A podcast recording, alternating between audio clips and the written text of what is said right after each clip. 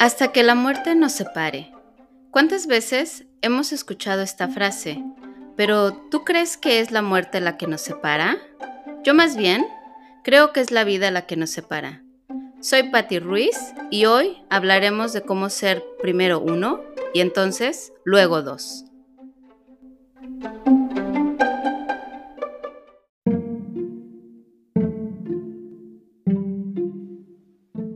¿Qué sería de una plática de nuestras vidas sin una amiga? Así que Nati, una tica sin filtro, me estará acompañando en esta aventura, en una fusión de experiencias y aprendizajes sobre el matrimonio.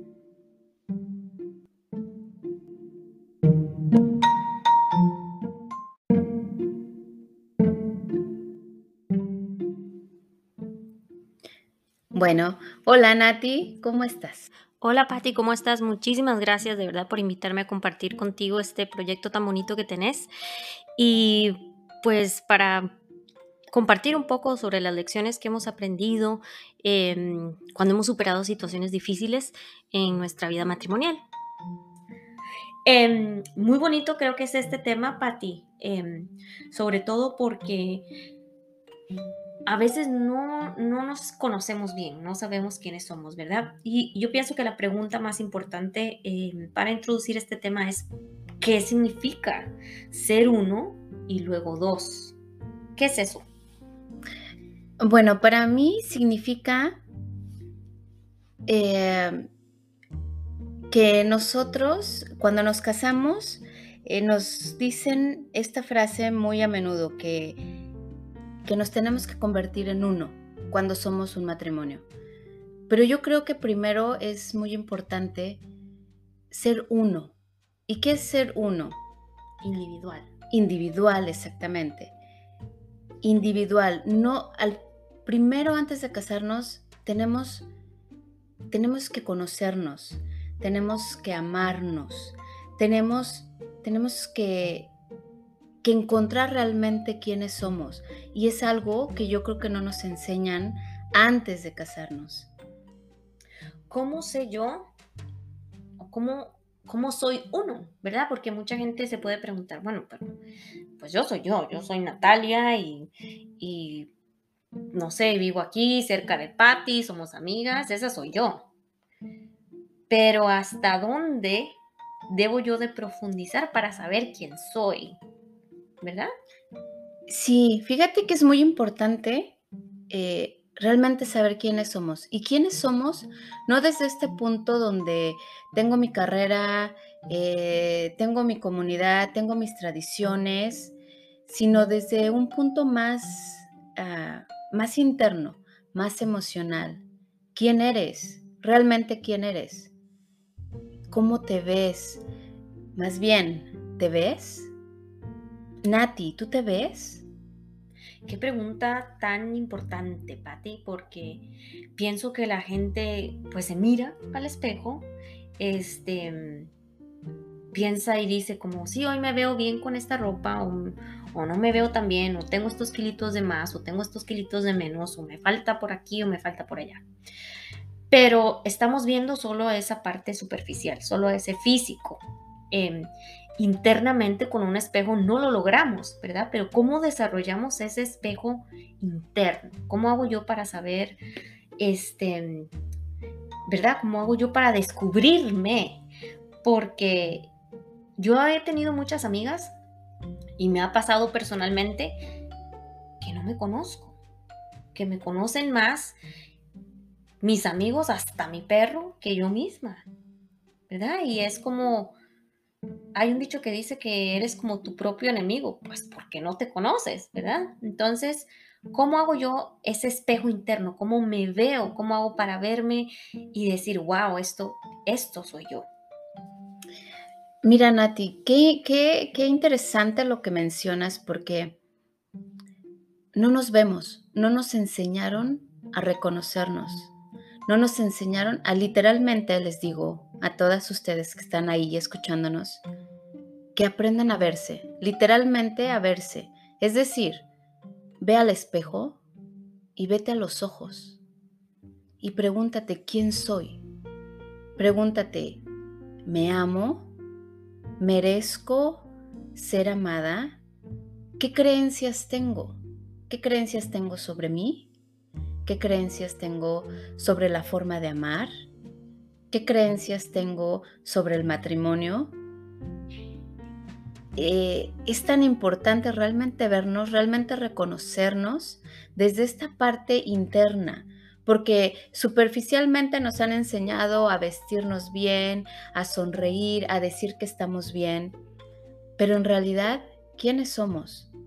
Si nos vemos, si logramos ver eso que tenemos dentro, si logramos ver a través de nuestros ojos, en el espejo literalmente, nos vamos a dar cuenta que somos más que una simple esposa o que una simple mamá o que una persona con una carrera, nos vamos a dar cuenta que somos seres extraordinarios, que merecemos amor y que quizá no, no, quizá ese amor eh, no nos lo dieron cuando éramos niñas, no nos enseñaron a amarnos.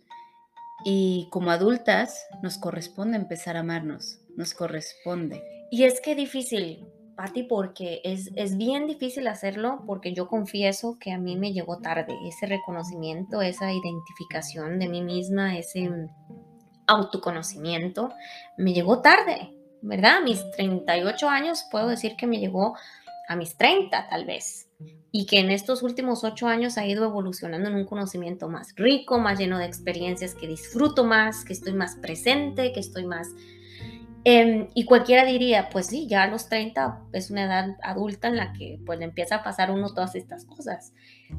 Pero hubiera dado mucho yo si me hubiera llegado esto antes, ¿verdad? Si me hubiera llegado este, este, esta iluminación 10 eh, años antes.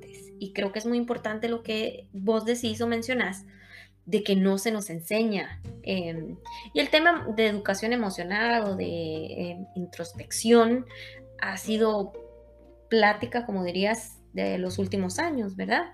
Pero em, dependiendo del país donde estés, de cómo te has criado, de con quién te has criado, eso se vuelve un poquito un tema que nunca se menciona, ¿verdad? Un tema en el que tú escondes tus sentimientos o, o para estar o caerle bien a la gente, em, tienes que ser de cierta manera y no te muestras como tú eres. Entonces, yo quisiera que tú nos digas em, con la experiencia que has tenido, con las experiencias que has tenido con otras personas a las que has escuchado, em, ¿cómo hacemos, verdad, para analizarnos nosotros mismos? ¿Cuál sería un buen ejercicio que tú digas?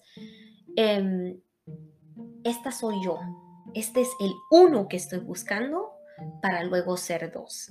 Y que nosotros podamos decir, muy bien, yo me reconozco y puede ser que tengamos uno, dos, tres, diez, cincuenta años de casados y nunca nos hayamos dado cuenta de que hay uno. Y después de ese uno podemos disfrutar el ser dos, ¿verdad? Pero ¿cuál ejercicio crees que sería, no sé si llamarlo ejercicio, cuál actividad, cuál ¿qué puedo hacer? ¿Verdad? Si yo ahorita estoy diciéndote, no me veo, Pati, no sé quién soy, no me puedo reconocer, eh, yo me levanto, voy a trabajar, tengo mis pasatiempos, creo que me gusta, no sé, me acuesto a ver Netflix, lo que sea, pero ¿cuáles áreas dirías tú que es importante que analicemos para empezar a reconocernos eh, y desarrollar esas, esas, esa habilidad, ¿verdad? De decir, esta soy yo, esto me gusta, esto no me gusta, yo no quiero esto o sí quiero esto. ¿Cómo lo hago? Bueno, en mi experiencia, y te voy a hablar de, mi experiencia propia porque, eh, porque sí, yo era una persona, era una, más bien una esposa tóxica, así, ¿no? O sea, súper tóxica. Cuando yo decidí eh, que no me estaba gustando lo que yo veía afuera, no me estaba gustando mi matrimonio, primero que nada es darte cuenta de que lo que tienes mm, y, si no te gusta, lo quieres cambiar. Primero es darte cuenta, definitivamente.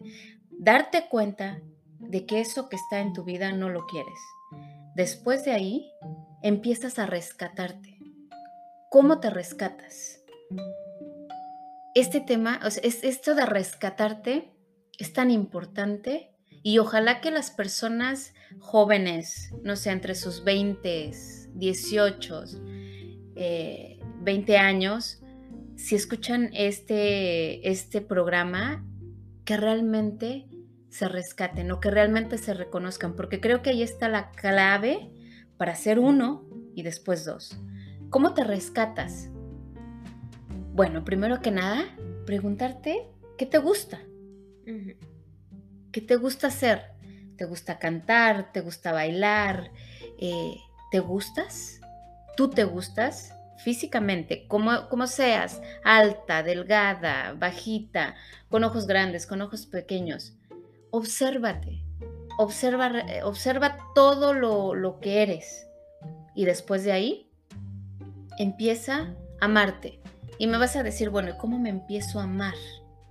¿Verdad? ¿Cómo me empiezo a, dar este amor que yo necesito? Primero busca por todos lados recursos. Eh, hay un libro que a mí, a mí me, me, me llenó mucho, que se llama Hambre de Amor, de Ana Moreno, que ahí te da ejercicios, lo que me mencionas, ejercicios para que empieces a amarte. Al empezar a amarte, ganas tu confianza. Al empezar a amarte, empiezas a ser, a mejor tú, empiezas a crear una mejor visión tuya.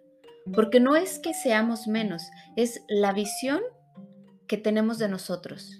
Y esta visión a veces es como, es complicado, Patti, porque depende de cómo hemos sido criados.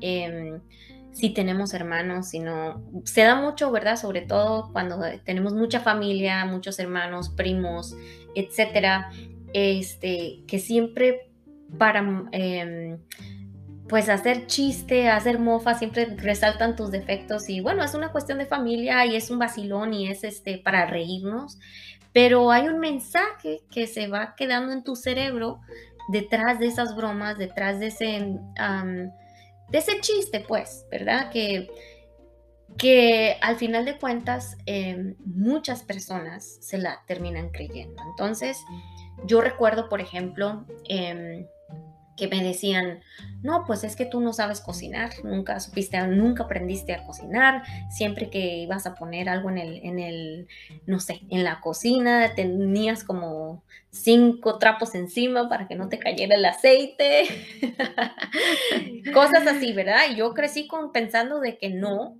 yo no, para la cocina nunca serví.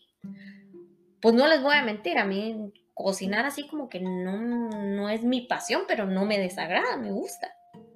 Y casándome, mi esposo me decía, qué raro, pero vos cocinas muy bien. A mí me gusta mucho como vos cocinas.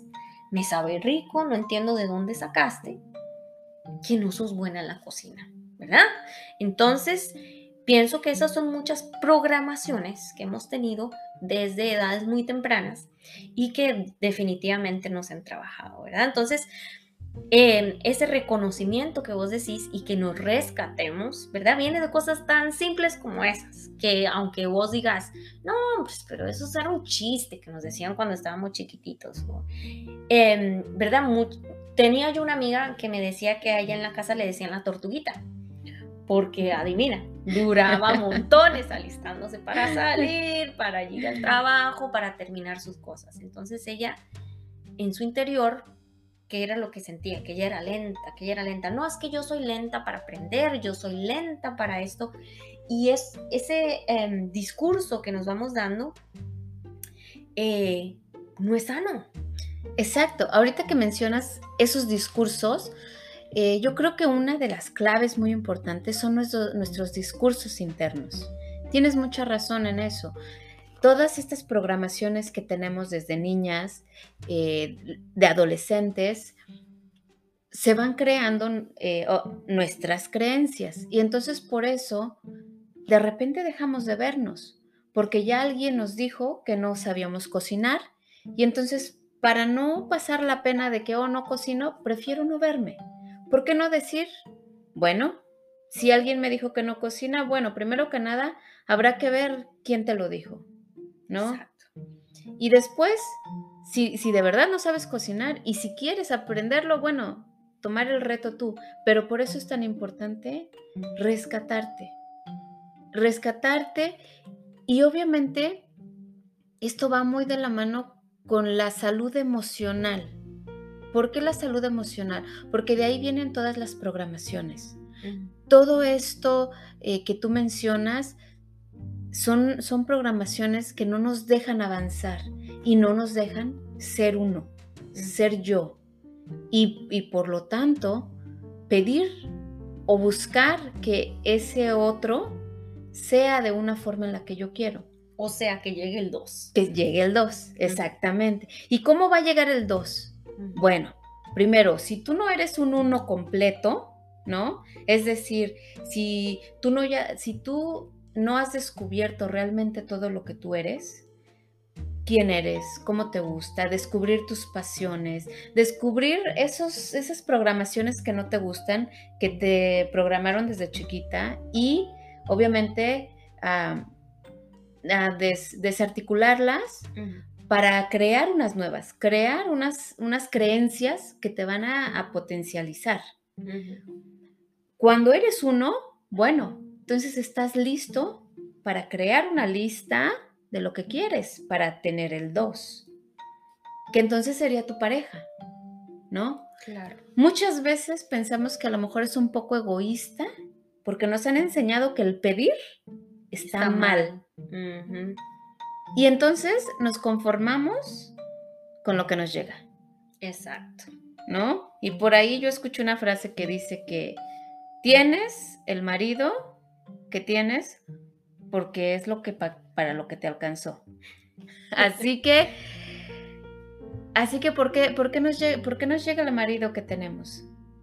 Porque no pedimos. Ahora, eso no quiere decir que no lo quieras o que te llegó un cualquiera, ¿verdad? Sino que pues está la capacidad de cambiar, de cambiar tú, de volverte el uno, aunque ya sean dos, de, volverte el uno que necesitas ser para que realmente sean los dos completitos y puedan disfrutar eh, pues de una convivencia sana, un, matrimonio sano. No sé por qué particularmente no me gusta la palabra matrimonio, suena un poco como old fashioned, como vieja, pero, pero sí, para tener esa convivencia en pareja, en familia, pues, porque al final de cuentas, cuando decides vivir tu vida con alguien más, es tu familia, es, tu compañero. Em, entonces, Patti, para, para resumir un poquitito esta parte que me estás ayudando a entender también, y te agradezco mucho también, este, importante analizarnos, conocernos como somos en términos de emociones, en términos de creencias, en términos de qué hemos logrado, ¿no? Hay que reconocer hasta dónde hemos llegado en la vida y en términos de sueños también, a dónde queremos llegar. Yo pienso que son cuatro cosas, ¿verdad? Las emociones, las creencias, los logros y los sueños, los que de alguna manera nos ayudan a empezar a entender quiénes somos. ¿Quién, en qué creo yo? ¿Qué no me gusta? Este, ¿verdad? Y, muchas veces a decir que no, antes, claro, porque ya está unos treinta y tantos, pero antes era yo muy dada a decir que sí a todo quiero ir aquí, yo no quería ir, pero yo decía, no, pobrecita mi amiga, vamos. No, no quiero ir, no voy. No voy. ¿Verdad? Porque es mi tiempo, es mi vida. No significa que vamos a ser egoístas, pero yo no sé por qué después de un poquitito más maduras, eh, Patti, ya se valora más el tiempo que uno tiene, ¿verdad? Eh, se valora más las experiencias que uno quiere vivir, se valora más hasta el restaurante en el que se va a ir a comer, porque yo no me voy a ir a comer algo que no me gusta.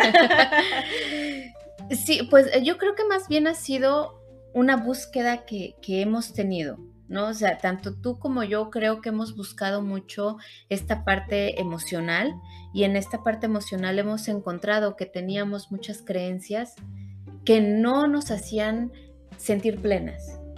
Al no tener esta, esta definición clara, obviamente tomábamos lo que viniera, porque no teníamos esto claro.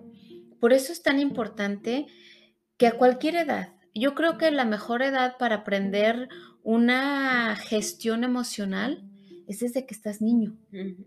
Desde que estás niño. ¿Por qué? Porque empiezas a conocer qué quieres qué no quieres y cómo vas a hacer para cambiar la situación en la que estás viviendo. Aquí es donde tú mencionaste que no es que la pareja que ahora tenemos, digamos, ok, no, pues es que este no me funciona y entonces mejor adiós y busco otro. No, no, no, no es eso. Es realmente empezar a nosotros, empezar a cambiar, hacer este, cambio de creencias, qué queremos, cómo lo queremos, pero desde adentro. Yo algo que entendí hace, hace unos años, bueno, yo tengo ya cinco o seis años de casada, no sé, no soy buena con los aniversarios.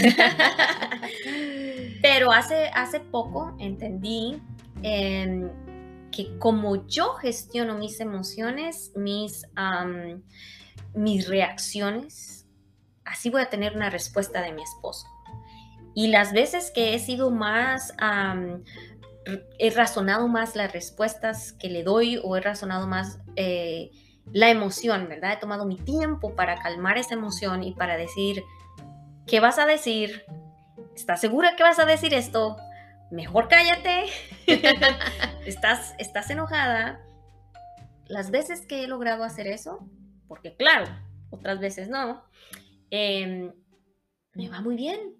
Claro. Y veo el cambio en él. ¿Cómo, cómo hago? ¿Cómo pasa eso, Patti? Porque estás gestionando las emociones, exactamente. Esto es una cuestión de educarnos, ¿sabes? Volver a educarnos, volver a agarrar un libro y tomar notas. Y, quizá esto va a sonar un poco, híjole, pero es que a poco tengo que otra vez aprender.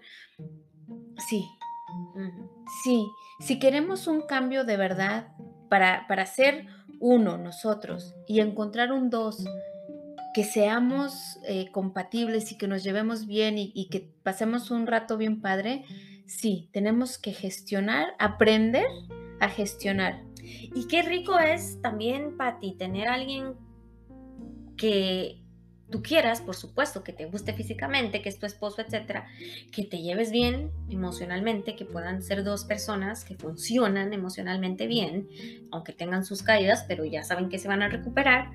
Este, pero que, que tú sabes que es tu amigo, que vas a contar con él, que tienen conversaciones que compartir, que vas a llegar y vas a decir, este, mira, esto me pasó en el trabajo, ¿qué me recomiendas? ¿Qué tú piensas? ¿Qué...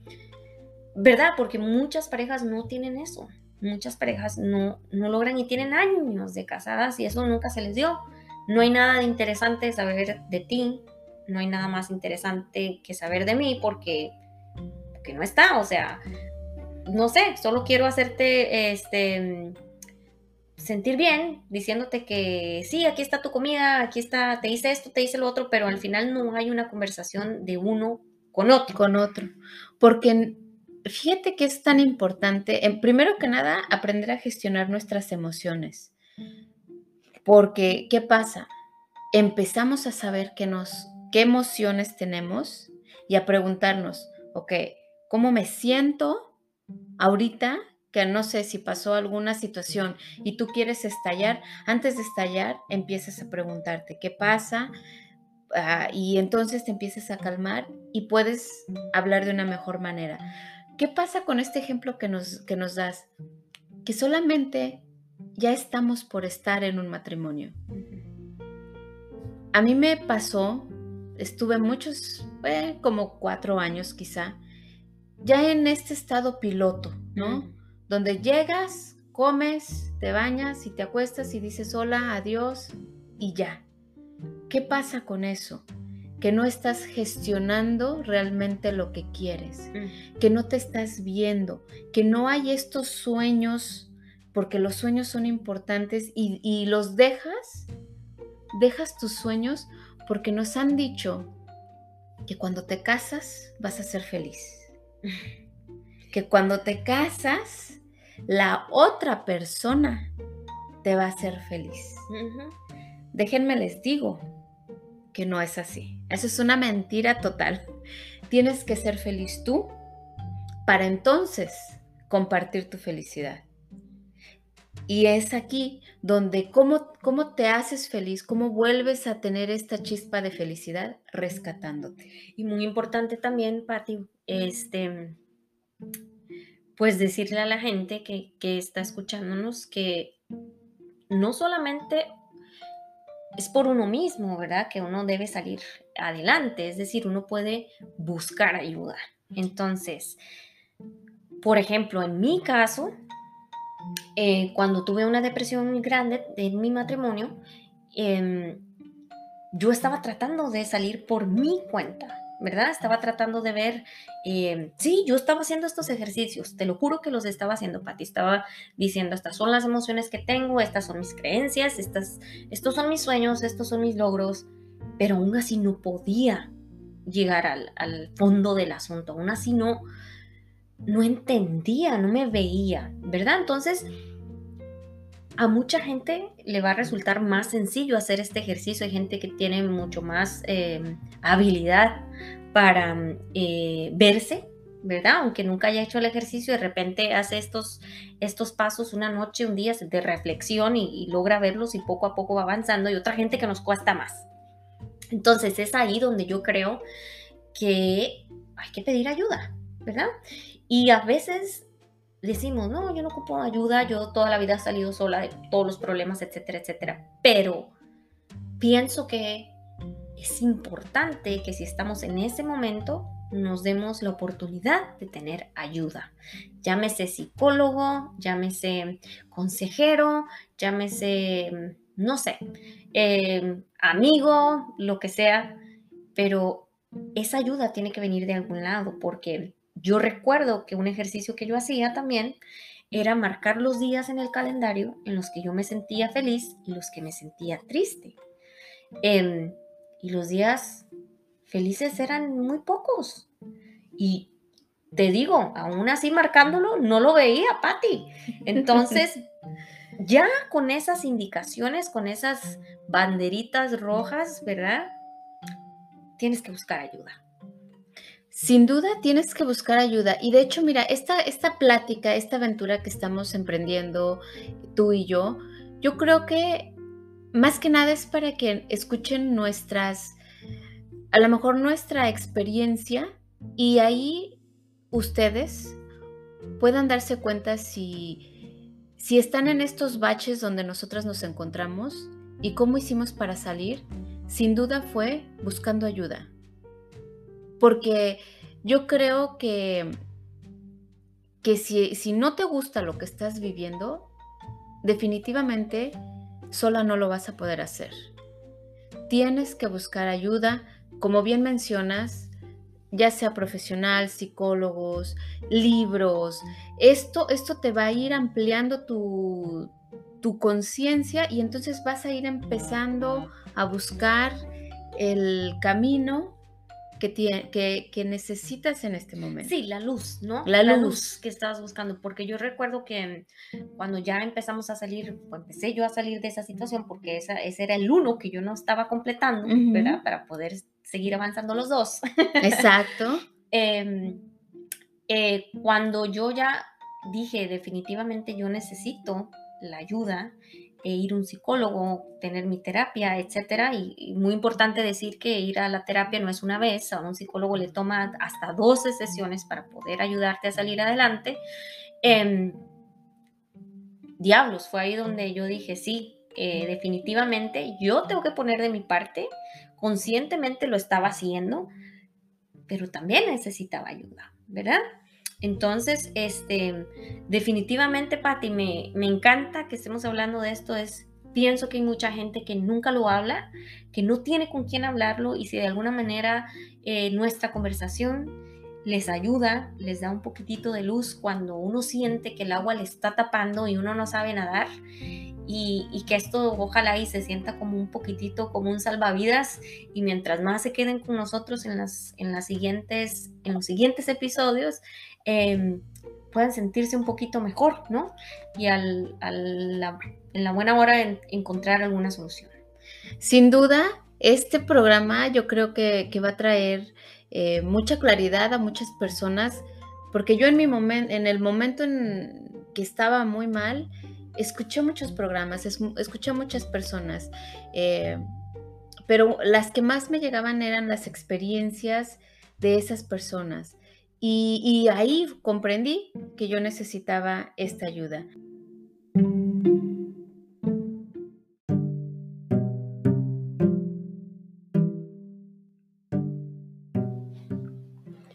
Bueno, Patti, de verdad que han sido unos 30 minutos muy enriquecedores para mí, ojalá que para ti también, pero a mí me queda una duda y este no te lo pregunté al inicio del programa, se me fue completamente, pero tú mencionaste que eras una esposa tóxica. Y, y cuando uno te ve y te conoce, uno dice, Patti, jamás.